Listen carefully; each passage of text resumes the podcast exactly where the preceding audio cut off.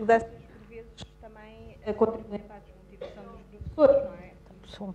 Muitas destas mudanças, dizia eu, contribuem para a desmotivação dos professores. Contudo, voltando um bocadinho mais atrás, a montante também é a formação, preocupar-nos com a formação dos professores para, para conseguir publicar uh, estes programas, nomeadamente com a flexibilidade.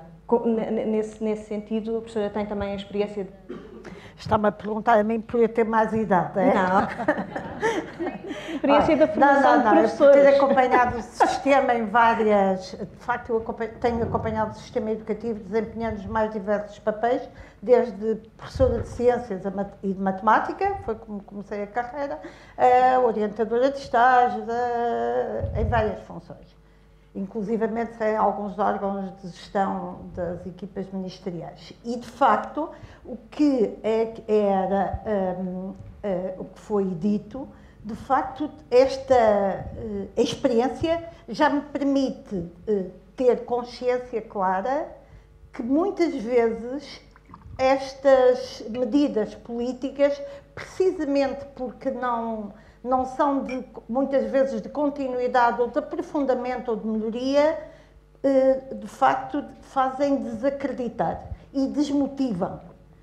Eh, apesar de tudo, eu tenho de reconhecer, e não é por estarmos aqui perante uma Assembleia de Professores, é que, por exemplo, o contacto que eu agora tenho tido com as escolas e com os professores é recorrente dizerem eh, que, os, que as, os professores estão aborrecidos, zangados com o sistema. Uhum. Mas apesar de zangados e, uh, e, não contentes com o sistema, a verdade é que, do ponto de vista profissional, continuam a assegurar uh, uh, um ensino de qualidade. sucesso do sistema. Aliás, basta quando nós falamos com alguns colegas de outros países sobre o sistema público, e, porque o privado espera-se que seja bom o, porque inclusivamente o privado pode, pode conseguir a sua equipa docente e pode constituir uma equipa que lhe ofereça garantias. No público nós sabemos que isso não acontece. Apesar de tudo, os climas eh, institucionais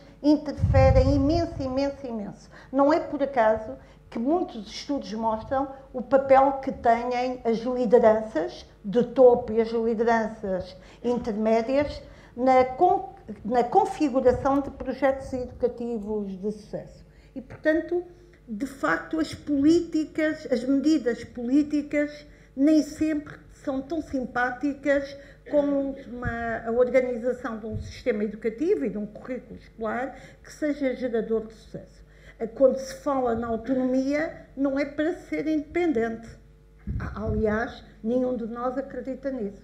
Quando se fala em autonomia é para se fazer melhor e, portanto, a exigência a cada professor e a cada escola é superior àquela que se esperaria que fosse o resultado quando às escolas e aos professores é apenas pedido que cumpram aquilo que é prescrito, ou seja, quando é feito um currículo à prova do professor.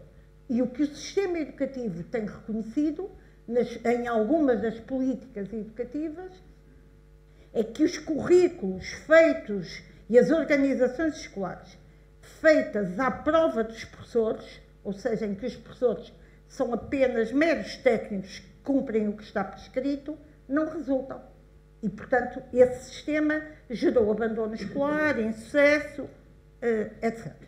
E, portanto, é acreditando nos professores que estas políticas existem. E, por sorte do sistema, muitos dos professores ainda continuam a desempenhar este papel. Mas, de facto, e respondendo à pergunta que me fez, de facto, um, ehm, o contato que eu tenho com os professores é muitas vezes é o desacreditar por o não reconhecimento do papel que têm enquanto configuradores, enquanto projetistas, enquanto agentes e não encontros meros técnicos ou encontros meros atores. É, aliás, é por isso que eu não uso a expressão atores educativos. É porque, de facto, os professores são agentes educativos. E o que se lhes pede com esta medida é precisamente isto: é que, face àquele currículo que é prescrito e que regula o sistema educativo português, que os professores funcionem como agentes de decisão, que usem o seu poder de agência, o seu poder de decisão curricular, para configurarem e concretizarem um currículo que permita melhores aprendizagens do que se o papel deles fosse um mero técnico e que permita uma formação mais global. E a, a, o, o, o, flash que passaram da, entrevista ao secretário de Estado, ele tornou isto imensamente claro na, o que se pede aos professores. Agora, se os professores me perguntarem, isso é fácil? Não é fácil. Na gestão flexível do currículo, eu convivi com muitas, muitas situações que não eram, eh, não eram fáceis. E não são fáceis pelo que foi dito, nomeadamente porque na formação inicial de professores não é este o modelo, que não há oportunidade, mas claro que a formação de professores, tal como nas outras profissões, não se esgota com a formação inicial. E, portanto, a formação contínua e continuada dos professores tem de cobrir esta missão. E depois, as formações hum, informais.